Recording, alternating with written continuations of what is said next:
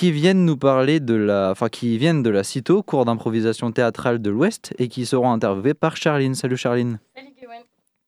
Euh, ils sont donc venus nous parler d'un match qu'ils vont réaliser contre la Ludi euh, de Paris le 2 avril, c'est ça? C'est bien ça. Ouais. Euh, pour la deuxième interview, nous parlerons du festival euh, Up que- et nous recevrons euh, Prune Razafindra-Kaola, responsable du développement des publics et de l'action culturelle. Elle sera interviewée par Nina.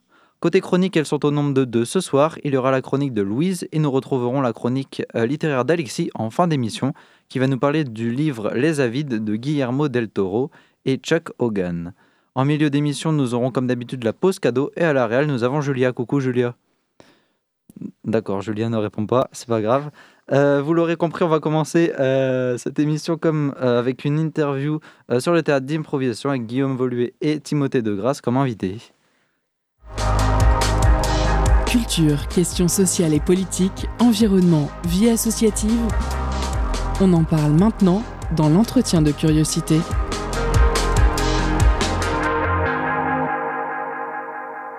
Improvisation comparée, ayant pour thème l'ascenseur est en panne, nombre de joueurs illimité, catégorie, à la manière d'un film d'horreur, durée 2 minutes. Bon, peut-être que vous n'avez jamais entendu ce genre de consigne. Alors j'ai une nouvelle idée de sortie culturelle pour vous, les matchs d'improvisation théâtrale. Deux équipes qui s'affrontent pour proposer l'improvisation la plus loufoque, étonnante, marrante, avec seulement une consigne et quelques contraintes, le tout imaginé en quelques secondes. Pour découvrir un tel spectacle, vous pourrez par exemple vous rendre au théâtre municipal de Rezé le samedi 2 avril. Là-bas, vous y verrez s'affronter la compagnie La Ludie, venue de Paris, mais surtout le CITO, venu de Nantes.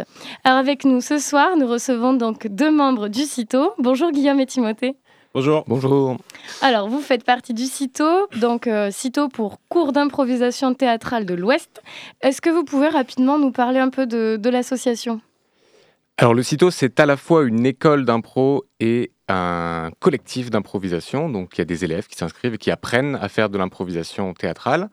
Le cursus dure trois ans. Et puis après, s'ils le veulent, ils peuvent intégrer le collectif CITO qui fait des spectacles un petit peu plus grand public, notamment le match d'improvisation qui aura lieu le 2 avril. Alors, en parlant des, cours de théâtre, ça se passe comment un cours de théâtre d'impro Euh, On apprend des techniques. euh, par exemple, si on est bloqué dans une impro, qu'est-ce qu'on fait?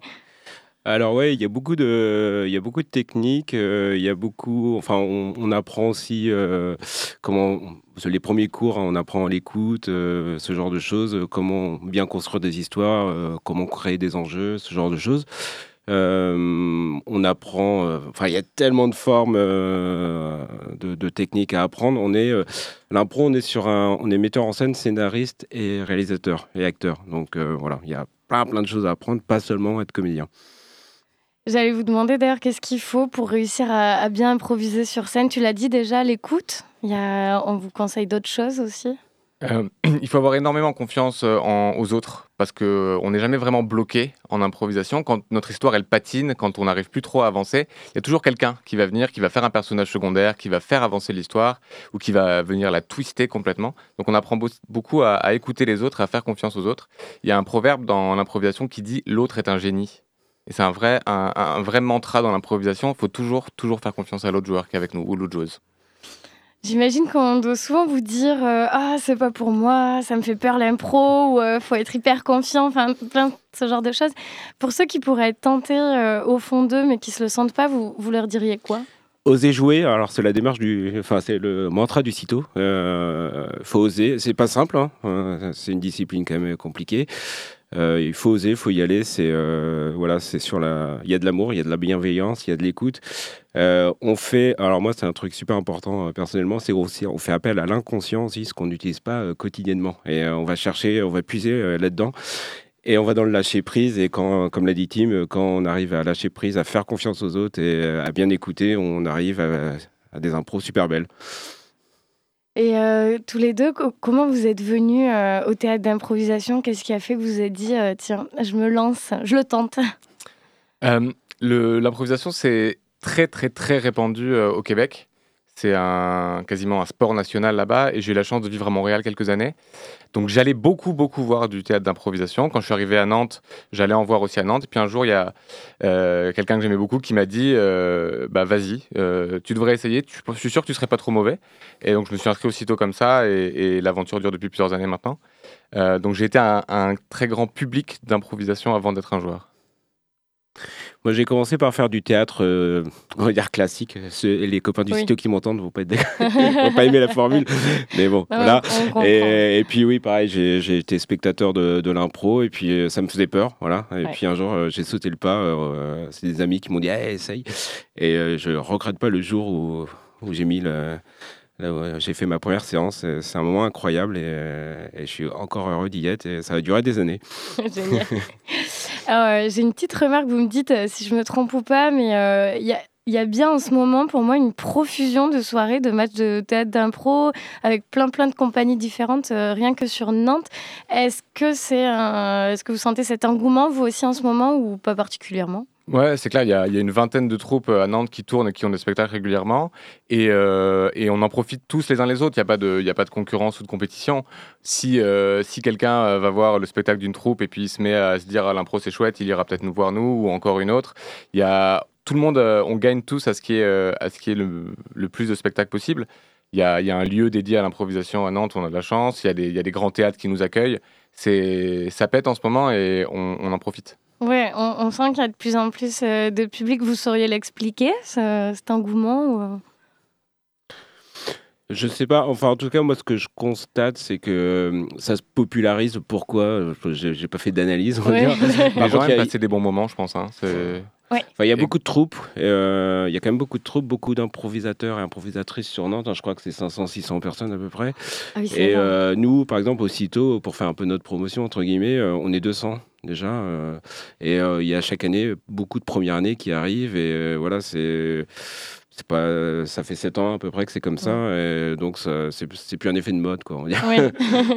Plein de premières années qui arrivent et qui restent. Donc, Voilà, c'est c'est que ça. doit faire du bien aussi le théâtre d'impro. Euh, moi, personnellement, j'adore le théâtre d'impro euh, en tant que, que spectatrice. C'est parce que ça part toujours dans des directions qu'on n'imaginait pas. Il y a des fous rires. Et il y a aussi parfois un peu des, des- des moments suspendus où la mayonnaise prend pas forcément dans l'équipe ou avec la thématique. Mais ça, c'est l'eau du théâtre d'impro. Est-ce que, comme moi, parfois, vous avez des gens dans votre entourage qui n'osent pas venir justement pour éviter d'être face à ces moments euh, un peu gênants, entre guillemets? Vous voyez ce que je veux dire? Moi, Ouais. on me le dit souvent. euh. Il y a, il y a une expression euh, au Québec qui s'appelle la gorgée d'impro. C'est euh, quand on va voir un spectacle d'improvisation, à chaque fois qu'on est mal à l'aise, il faut qu'on prenne une gorgée de sa bière. Ça permet de, de- de faire passer le, moment de malaise. Et, c'est- et euh, on espère susciter le moins possible de gorgées d'impro quand on joue, mais Bien forcément sûr. que ça nous arrive. Et le public vient voir ça, en fait, au final. Je pense que, euh, et dans les matchs, surtout peut-être encore plus qu'ailleurs, il y, a, euh, il y a un côté performance qui fait que le public vient voir aussi euh, des impros qui marchent moins bien, parce que ça le fait rire, parce que ça lui fait euh, plaisir de nous voir galérer à raccrocher un thème, raccrocher une Ouais. catégorie quand on est mal Mm. parti. L'échec fait partie du, du spectacle et, euh, et ça fait partie de, de- des moments qui peuvent être cool aussi en fait au final. Ouais, faut pas que ça devienne malaisant, on va dire, mais c'est vrai que moi, en tant que spectateur, quand j'allais voir de l'impro, quand une impro qui marche pas et qu'on voit que ça marche pas et que ça fait rire tout le monde, c'est aussi cool, quoi. Après, Oui, finalement, quand c'est pris comme ça. ça peut être cool aussi. Bon, on espère que vos impros pour le match du 2 avril euh, fonctionneront et euh, je vous propose qu'on en parle juste après une musique. Alors oui, euh, c'était la première partie de cette interview, mais ne vous inquiétez pas, on retrouve Guillaume Voluère, Guillaume Voluère pardon, et Timothée Degrasse, faisant partie du cours d'improvisation théâtrale de l'Ouest, juste après le morceau Sac Horis de Tokayo.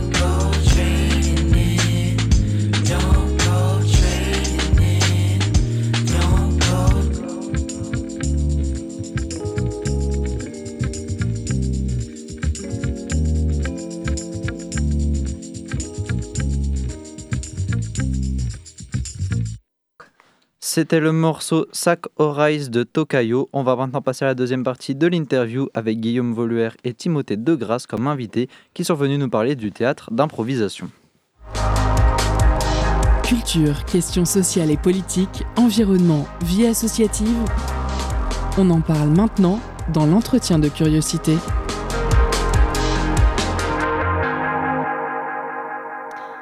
On parlait d'improvisation théâtrale, maintenant on va parler euh, de match d'impro, vraiment le vif du sujet. Euh, je trouve qu'on parlerait d'un match d'impro comme on parlerait d'un match finalement dans n'importe quel sport d'équipe. Euh, Il y, a, des points, il y a un timing, c'est un peu comme une bataille, on renvoie les coups, ça surprend l'adversaire, bref, vous avez compris. Donc vous le voyez comment dans ces moments-là, le rapport à l'autre équipe en face? Le, match, c'est avant tout une, mise en scène. L'autre équipe, c'est euh, autant euh, un, participant au spectacle que nous.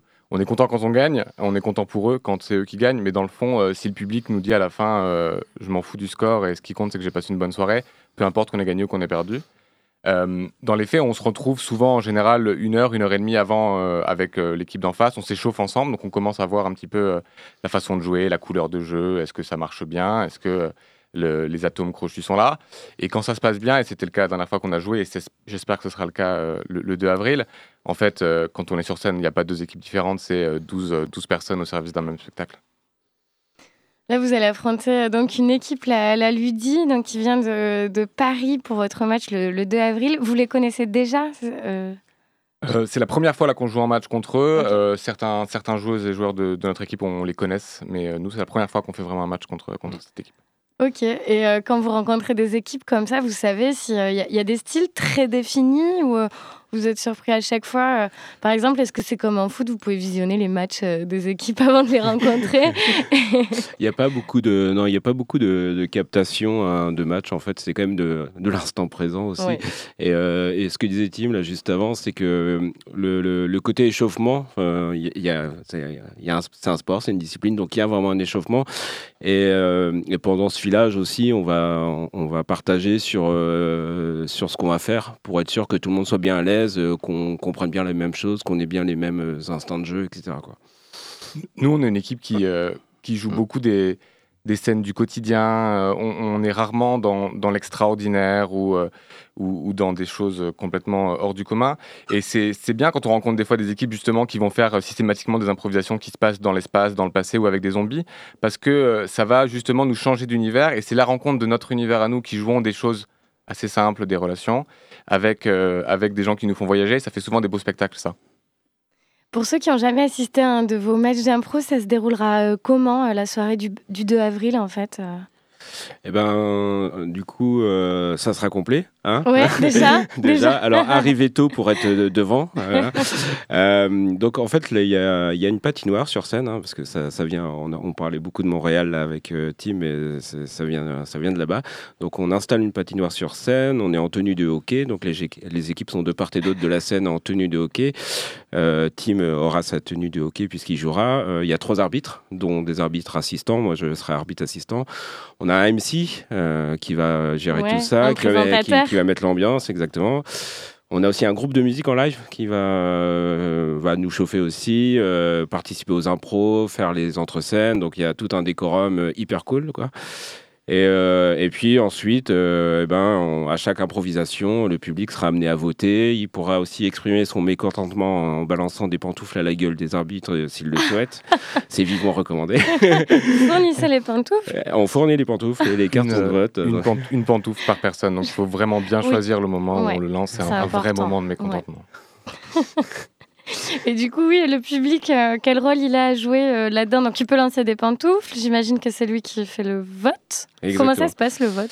Alors à la fin de chaque improvisation, l'arbitre s'avance en devant scène et dit euh, Messieurs, dames, votre vote. Et il lève un carton euh, noir ou blanc. Et selon la couleur, le point va dans l'équipe qui a la majorité. En général, la majorité est assez facile à voir à l'œil nu. Si vraiment c'est très serré, les arbitres assistants comptent. Ah oui, comptez toute la salle. Toute la salle, ça peut prendre euh, du temps et on peut faire preuve de mauvaise foi, euh, d'où le- les, les chaussons. Ok. Et pour patienter, heureusement, il y a un groupe de musique. C'est bien pensé, c'est génial. Et donc on a deux mi-temps de 45 minutes, hein, comme un match euh, de foot. on Quand va même. dire. Ok. Voilà, avec une mi-temps d'un quart d'heure, euh, une mi-temps d'un quart d'heure, pardon. En parlant de temps, lorsque euh, du coup le, le MC le, le présente. Ah non, c'est l'arbitre qui donne les thèmes. Pardon, Oui, je me trompe. Lorsque l'arbitre vous donne les, les thèmes euh, avec les consignes, vous avez combien de temps pour préparer votre impro ensuite? 20 secondes. 20 secondes. Voilà, on a un caucus et euh, on appelle ça un caucus, voilà.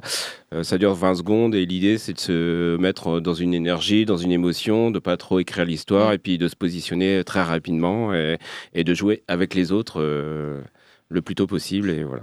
Et je me suis toujours demandé, vous dites quoi pendant ce caucus? On décide qui y va déjà, parce qu'on est six, six joueuses et joueurs, donc il faut savoir qui est-ce qui rentre en premier. Et après, on, on- on colore un personnage, euh, on lui donne un premier personnage souvent, euh, et tout le monde parle un petit peu. Il y a un coach qui est là pour nous aider.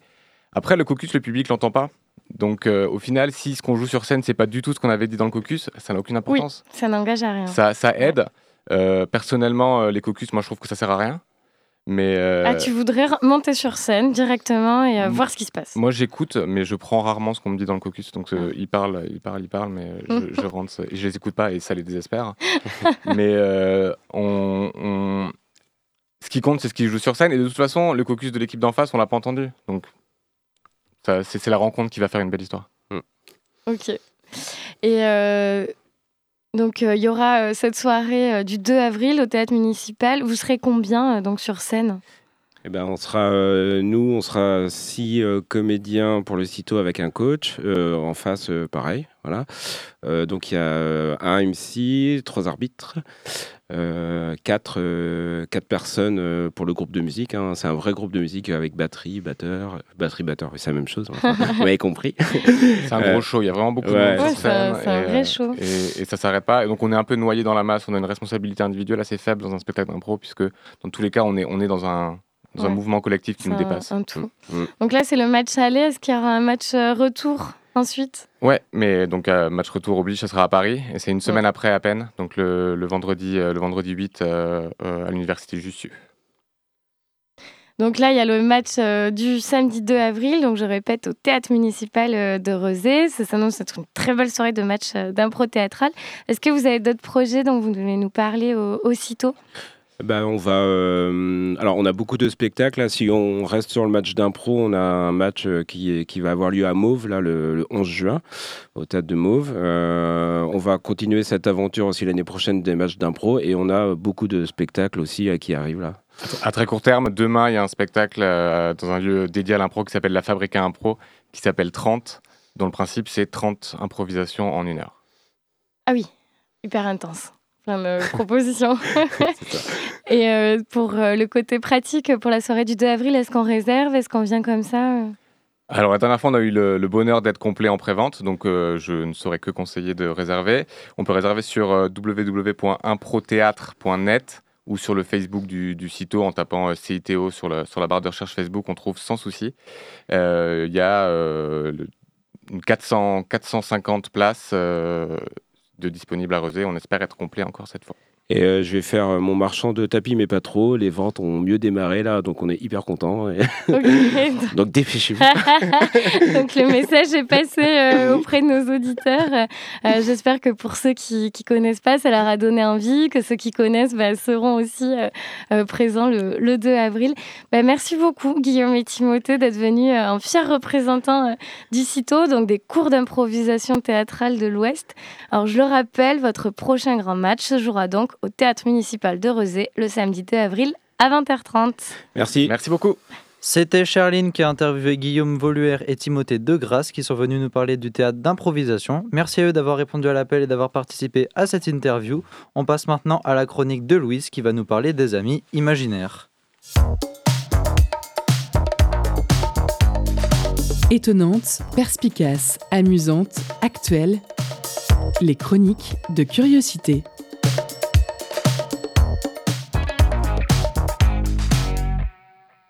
Aujourd'hui, je me suis rendu compte qu'il y avait un truc encore plus triste que la fin du monde. Samedi dernier, quand j'ai lancé une invitation pour faire un pèlerinage à Notre-Dame-des-Landes, bah mes acolytes ils se sont un peu fait attendre. hein. Pareil avant-hier, quand j'ai proposé une activité pédalo pour nettoyer la, la- la Loire, je me suis retrouvée un peu toute seule avec mon désespoir.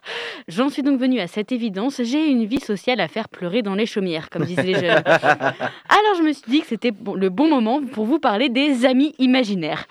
Parce que, et cela n'a aucun rapport avec mes capacités relationnelles instables, j'ai eu plusieurs amis imaginaires qui ont traversé mes rêveries. Le premier, c'était un caillou, je l'avais appelé caillou. Je devais avoir 3-4 ans. Et selon la psychologue Geneviève Beaulieu-Pelletier, c'est une invention plutôt positive et pas du tout annonciatrice de futurs problèmes relationnels. Me voilà quelque peu rassurée. En réalité, au-delà d'être positif, c'est quelque chose de très courant qui touche deux enfants sur trois, de 3 à 5 ans. Et Je n'ose même pas imaginer les effectifs des classes de maternelle si on devait prendre en compte tous les petits potes imaginaires, mais ça c'est un autre sujet. Si l'enfant s'invente un ami, c'est souvent pour se créer un repère rassurant, apprivoiser sa solitude, s'adapter à une, à une situation, exprimer ses émotions ou tout simplement essayer à sa manière de faire passer un message à son entourage. Par exemple, si un enfant dit Euh, Maman, mon copain imaginaire Polo, il trouve que ta ratatouille, elle a quand même vachement le goût de pâte à modeler. Il y a peut-être un message derrière. Mais je vais laisser la psychologie de côté et me tourner vers la littérature. Parce que pour tout vous dire, j'ai eu un autre ami imaginaire. Un ami imaginaire que tout le monde connaît. Et loin de moi l'idée de penser que je suis omnisciente, c'est juste que bah, mon véritable ami imaginaire à moi, je ne l'ai pas vraiment inventé. Mon ami imaginaire, en réalité, est fait d'encre et de papier. C'est un petit garçon, un petit garçon blond, un petit garçon blond qui a pas vraiment de prénom. Mon ami sans prénom, on l'appellera le petit prince. Cette absence de prénom m'a beaucoup questionné. D'une certaine manière, cela rend mon ami moins authentique parce qu'après tout, une grande personne terre à terre dirait comment peut-on exister si on n'a même pas d'identité? Mais en même temps, cette absence de patronyme ne donnerait-elle pas à notre gamin une existence universelle? Une personne plutôt lunaire dirait à quoi sert un prénom si je connais ses occupations, ses rêves et son quotidien? Une existence ne se résume pas à une carte d'identité mais aux souvenirs et à la trace qu'elle a laissée. Ce petit garçon, malgré le fait que tout le monde le connaisse, j'ai toujours eu l'impression qu'il m'appartenait. Non, j'ai pas du tout de problème de possessivité, ok? Mais même si j'ai souvent eu l'impression que le petit prince m'accompagnait, comme l'aviateur, je me suis demandé qui est-il? Où est-il né? Que se passe-t-il dans ses pensées? Encore aujourd'hui, j'essaie j'essaie de lire entre les lignes, de percer le mystère de ce petit pote solitaire. Parce que même si je ne compte pas de scientifique, d'allumeur de réverbères, d'ivrogne et de géographe, je pense que je suis et qu'on est plus ou moins tous à la recherche d'un renoir à apprivoiser et d'une rose à protéger. Avec le petit prince, j'extermine les mauvaises pensées comme des baobabs et je mange plus de moutons, désolé pour les kebabs. Mon petit pote imaginaire était là pour me rassurer et m'aider à apprivoiser les situations qui me faisaient un petit peu paniquer. Et même si je ne l'ai pas inventé quelque part, il m'a bien aidé. Je sais pas si cette amitié m'a vraiment quitté. À 6 ans, mon petit prince, je le voyais dans ma chambre, je lui parlais. Je lui racontais mes journées le soir en regardant les étoiles. Maintenant que j'ai atteint l'âge où je suis censée arrêter de dire bonne nuit à la lune quand je vais me coucher le soir, mon petit prince me tient compagnie dans les mauvais moments où je me sens se- où je me sens un petit peu seule au monde. Mon petit prince est toujours dans un coin de ma tête ou plutôt en édition folio au fond de mon sac. Mon petit prince m'a permis de me passionner pour la poésie et le sens lourd que peuvent prendre les mots. Ce personnage est devenu au fil du temps une petite partie de moi et je pense qu'à la manière de la Madeleine de Proust, je respire. On a tous un petit prince au fond de nous. Alors je crois qu'il est temps que je dise merci à Saint-Exupéry de m'avoir donné mon premier ami, même s'il n'est pas hyper efficace pour m'aider à ramasser les déchets qui traînent par terre devant la fac. Merci à Louise pour cette chronique sur les amis imaginaires. On passe désormais au moment que vous attendez le plus, chers auditeurs et auditrices, la post cadeau. Concerts, spectacles, cinéma. Tout de suite, Prune comble ta soif de culture avec la pause cadeau.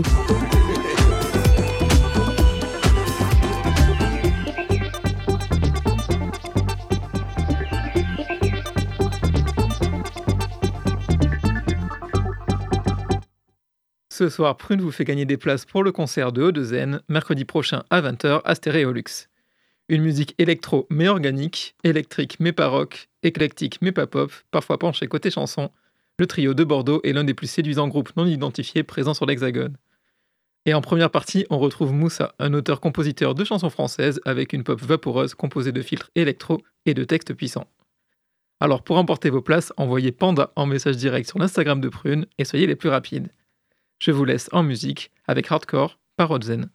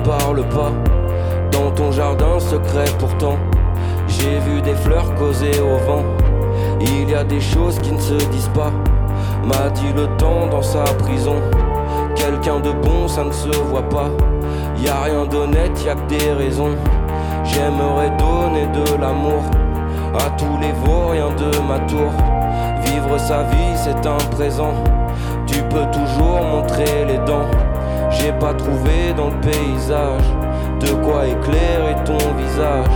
Bon Dieu, ça ferait du bruit le silence. Mon Dieu, ça prend de la place l'absence.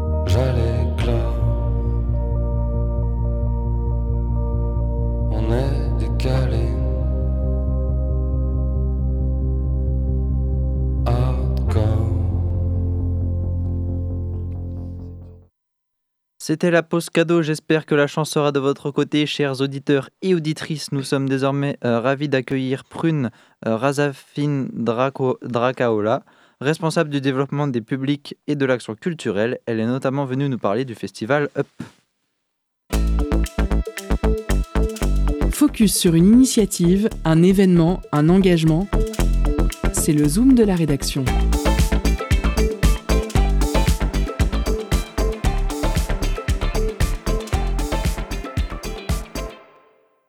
Bonsoir à tous. Nous sommes ce soir avec Prune Razafindra Kaola, chargée de développement et des publics à la Soufflerie, scène de théâtre conventionnée de Rezé. Bonsoir Prune. Alors Prune est normalement au téléphone, euh, donc on attend un petit peu le temps que la connexion se fasse. Prune va nous parler du, du festival Up, un festival pluridisciplinaire qui aura lieu à Rezé entre du 1er au 8 avril. Et euh, le festival Up, c'est une dizaine de rendez-vous variés avec entre autres euh, des concerts, des scènes ouvertes, du documentaire, du film, de l'audio, des films documentaires, des docu-audio aussi, du podcast, euh, du théâtre et aussi une après-midi dédiée au skate et au longboard pour apprendre à, à faire tout ça. Ça, Ça se passera quand? Ça se passera euh, du 1er au 8 avril. Et donc dans divers lieux, euh, diverses institutions culturelles? Ok. On va du coup maintenant passer à un morceau et ce sera le morceau euh, Immigration, euh, Immigration de Blur.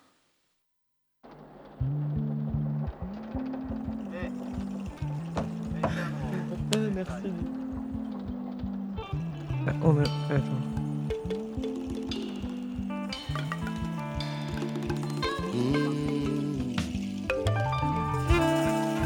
Where your treasure day, beware your visitor. Who go guarantee you if you know come again? If you know come again. Across the water, the cold, the pain. They, can't conquer, they, can't. You know they want me sick of my skin, no be the same. My skin, no be the same.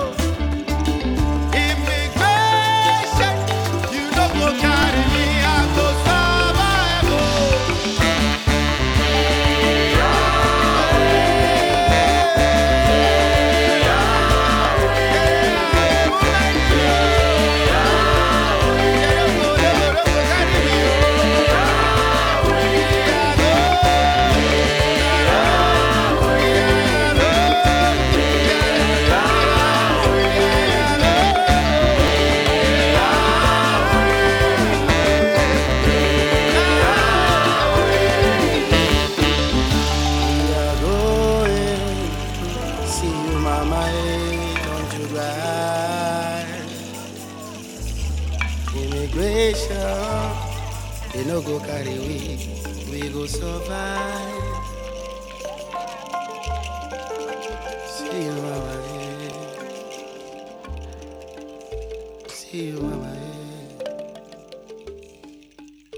On est à nouveau en ligne avec Prune Razafindrakaola, responsable du développement euh, des publics et de l'action culturelle, qui est notamment venue nous parler du festival Up.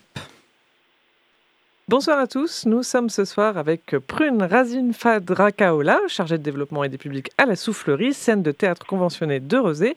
Bonsoir Prune. Bonsoir. Ce soir, nous allons parler avec vous du festival Up, festival pluridisciplinaire qui aura lieu à Rezé du 1er au 8 avril.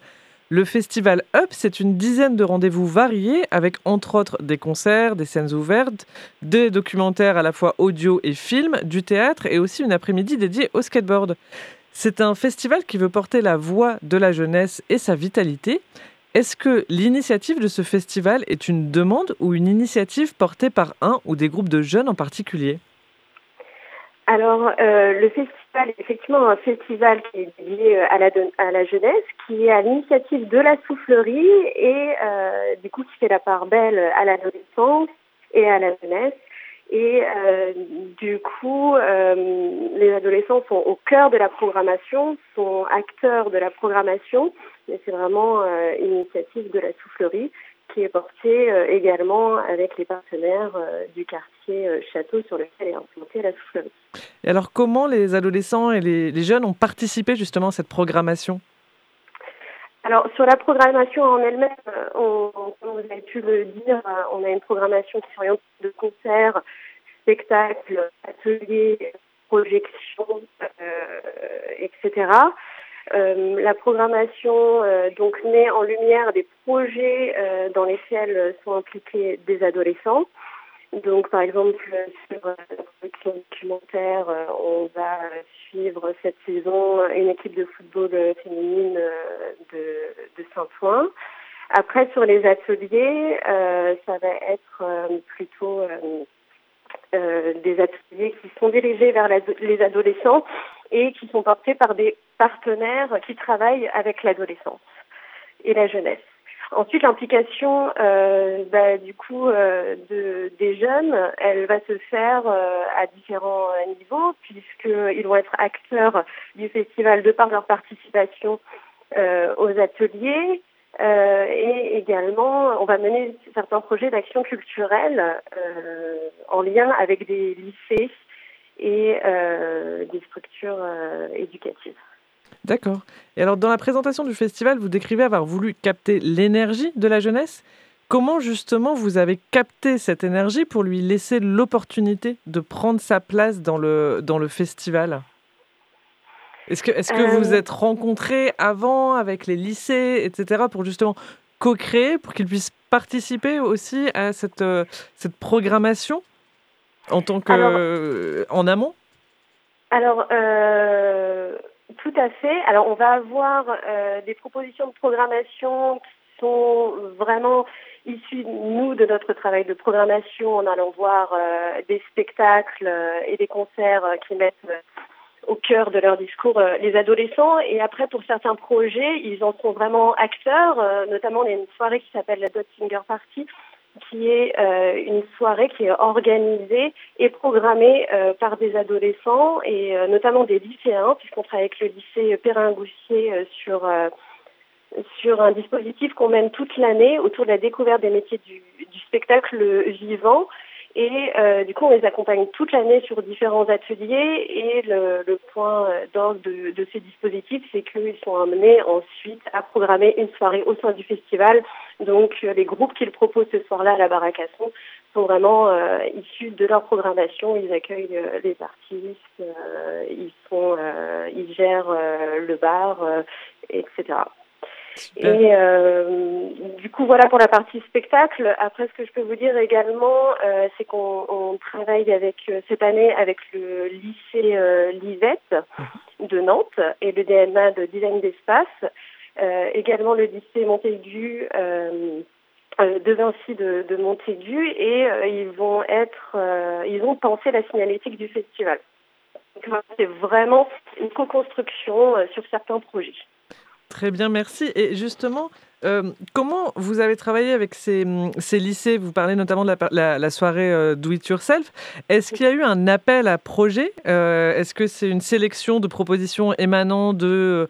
Enfin, oui, c'est une sélection de propositions émanant de, lycéens. Est-ce que vous avez pioché parmi une, des propositions que les lycéens vous ont fait? Comment ça s'est fait?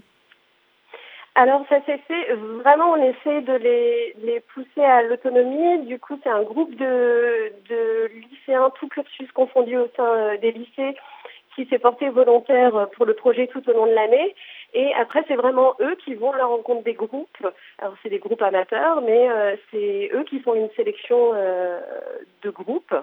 Et euh, nous, après, l'objectif, c'est euh, justement de permettre d'organiser cette soirée. Et pour les groupes qui vont jouer ce soir-là, c'est aussi de les accompagner euh, sur scène euh, dans des conditions scéniques euh, professionnelles. Donc euh, voilà, pour cette proposition-là, ils sont quand même assez autonomes. Et, mi- et mis à part ce, ce concert, euh, quels sont les, les autres rendez-vous qui ont été co-créés avec les lycéens de la région? Est-ce que vous pouvez nous en dire plus sur ces co-créations entre les institutions culturelles aussi variées que l'Orchestre national de, de Nantes, la Baracasson et les lycées? Est-ce qu'il y a d'autres propositions que ce concert? On a également effectivement une proposition euh, de concert euh, lycéen, une résidence de création lycéenne qui est menée en partenariat avec l'ONPL dans le cadre de leur euh, et euh, là c'est vraiment euh, un partenariat entre l'ONPL et les lycéens toute l'année pour On vous entend pas très bien. est-ce que vous pouvez répéter ce qu'on vous entend pas très bien? Vous, pou- vous pouvez, euh, si vous voulez, je peux vous reposer la question. Je veux bien. Euh, Est-ce que, est que vous pouvez nous en dire un petit peu plus sur les autres co-créations entre euh, les lycées et les institutions culturelles? Oui, alors je vous parlais de, justement, vous parliez de, de, de ce spectacle en partenariat avec l'ONPL qu'on va accueillir à l'auditorium euh, le euh, 5 avril. C'est vraiment un projet de création musicale lycéenne qui est mené dans le cadre des 50 ans de l'ONPL et euh, qui va euh, mettre en scène une quinzaine de lycéens euh, de Rezé avec les musiciens de l'ONPL. Ils ont travaillé toute l'année sur cette création, euh, sur la thématique de quel monde pour demain. Et euh, voilà, c'est une restitution par contre qui n'est pas euh, ouverte au tout public. Ah, D'accord, c'est- d'accord, très voilà. bien. Ça, ça reste, du coup, c'est pour, Ça- euh, pour qui? Ça, ça reste pour, euh, pour euh, bah, les, les lycéens, les classes des, des lycées qui n'ont pas forcément participé au projet.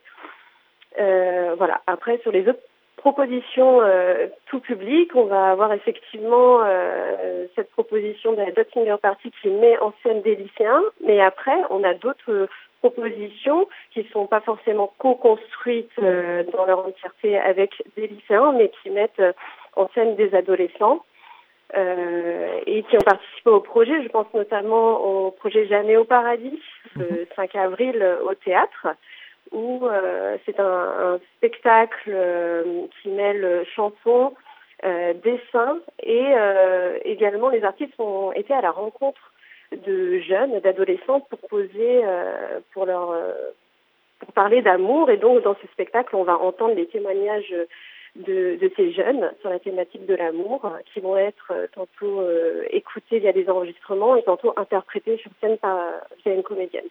Très bien. Et alors justement, à, à travers ce festival, donc vous souhaitez laisser la parole à la jeunesse. Vous qui avez une vue d'ensemble du, du rendu et des rendez-vous, est-ce qu'il y a des thèmes qui reviennent particulièrement parmi les, les jeunesses qui prennent la parole dans le festival? Alors cette année, euh, on a une thématique autour de la de la cuisine. On a mené un projet. Alors c'était pas On vous entend mais plus on a Vous avez mené un projet? Oui, vous pouvez On reprendre a à mené un projet autour de la cuisine euh, avec une journaliste culinaire qui s'appelle euh, Zazie Sabitian, qui a un podcast qui s'appelle Casserole. Alors, c'était pas forcément dirigé que vers des lycéens, mais en tout cas en direction de la jeunesse et plus généralement des habitants du quartier euh, Château de Rezé. Et euh, du coup, elle a été à la rencontre euh, de ces jeunes et des habitants pour euh, recueillir leurs souvenirs culinaires et leur poser la question de l'alimentation, comment ils pouvaient, euh, comment euh, ils s'alimentaient, quelles étaient les recettes euh, qui leur, voilà, qui pouvaient les inspirer, leur créer du plaisir, etc. Et du coup, elle est venue en octobre 2021 sur le quartier Château. Elle en a fait un podcast inédit de son podcast Casserole qui sortira à l'occasion du festival Up le 2 avril et qui sera en écoute sur toutes les plateformes de podcast, mais également à l'auditorium sur toute la durée du festival. Et euh, du coup, Zazie, le 2 avril, viendra faire une écoute collective euh, sur le quartier, au bar euh, de la place François Mitterrand. Euh, voilà, on fera une écoute avec ces gens qui ont participé au podcast et c'est bien entendu ouvert aussi au tout public. Voilà. Donc ça, c'est l'alimentation est un L'alimentation, est un thème fort, la- euh, donc un thème fort du, du, du festival. Euh, Est-ce qu'il y en a d'autres Euh, Enfin, c'est aussi c'est un thème surprenant pour la prise de parole de la jeunesse? Euh, du coup, effectivement, on a, on a l'alimentation, mais euh, en fait, c'est un festival où on, on cherche vraiment à traiter aussi de, de sujets de société. Du coup, l'alimentation euh, en fait partie. Et puis, on a aussi une grande thématique qui est autour euh, plutôt du sport, puisque on va avoir une projection euh, autour d'une équipe de football féminine, comme je vous le disais tout à l'heure, mais également une après-midi d'atelier plutôt autour du skate et du longboard dancing. Du coup, ça, c'est également une autre thématique euh, voilà, qui est assez euh, présente euh, dans le cadre du festival. Super, merci beaucoup Prune d'avoir répondu à notre invitation. Donc je rappelle que le festival Up se tiendra à Rezé du 1er au 8 avril. Et merci à vous d'avoir participé à cette interview. C'était Merci. Pardon, excusez-moi, c'était Nina qui a interviewé Prune Razafindra Kaola, responsable du développement des publics et de l'action culturelle, euh, qui est venue nous parler du festival Up. Merci elle d'avoir répondu à l'appel et d'avoir participé à cette interview. On va maintenant passer au morceau Blour de Modiyush.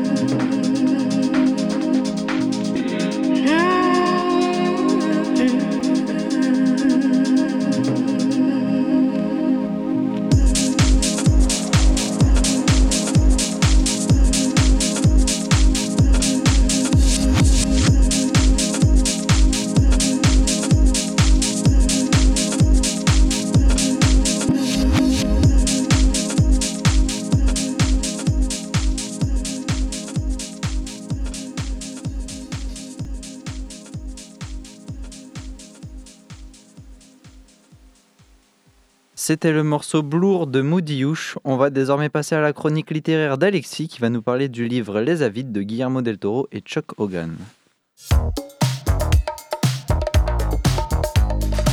Étonnante, perspicace, amusante, actuelle, les chroniques de curiosité.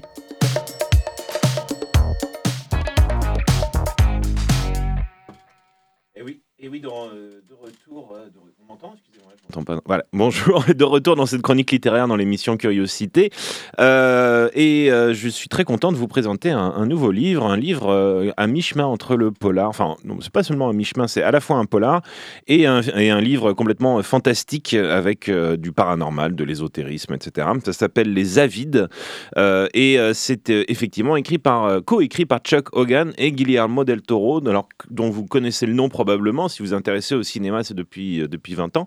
Euh, Guillermo del Toro, c'est un réalisateur mexicain qui a commencé sa carrière au Mexique avec un seul film, qui était, s'appelait Chronos, qui était excellent d'ailleurs, je vous le conseille. Et puis ensuite, il est passé à, Hollywood avec des. En fait, il, il, a alterné pendant longtemps des, gros films de commande euh, comme Blade 2, qui- toujours euh, de manière très intéressante. hein. je trouve que c'est le meilleur de la, de la série, de loin.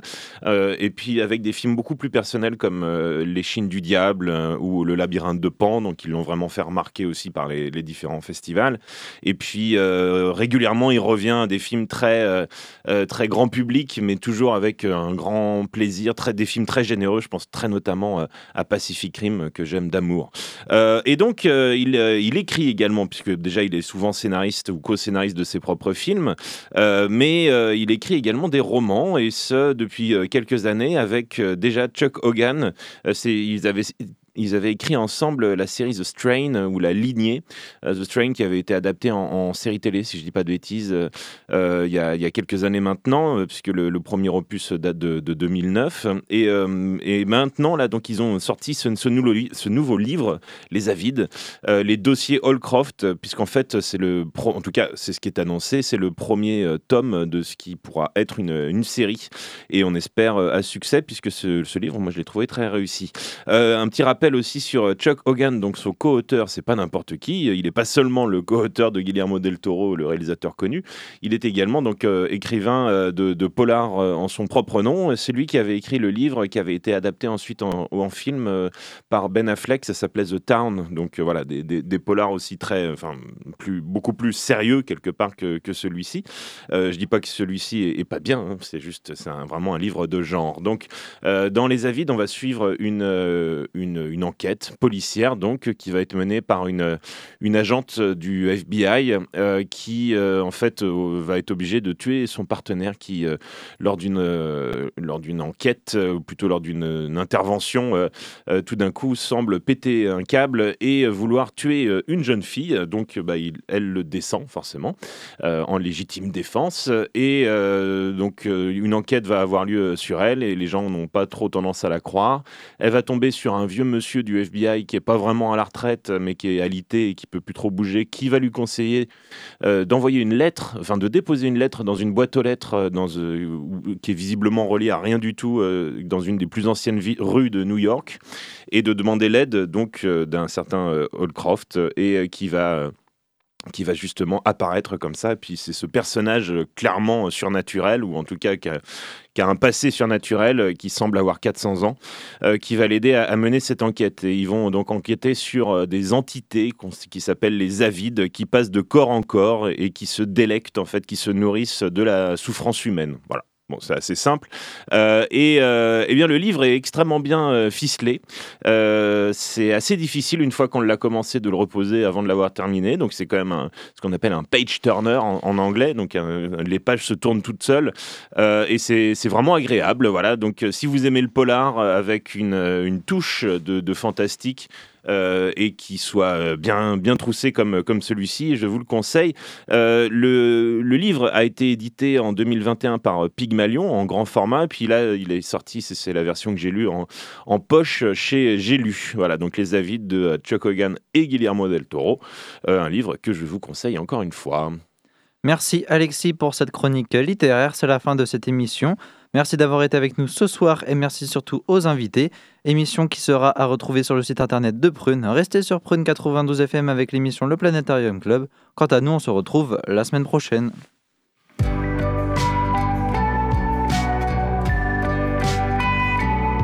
Pour écouter ou réécouter Curiosité, rendez-vous sur www.prune.net.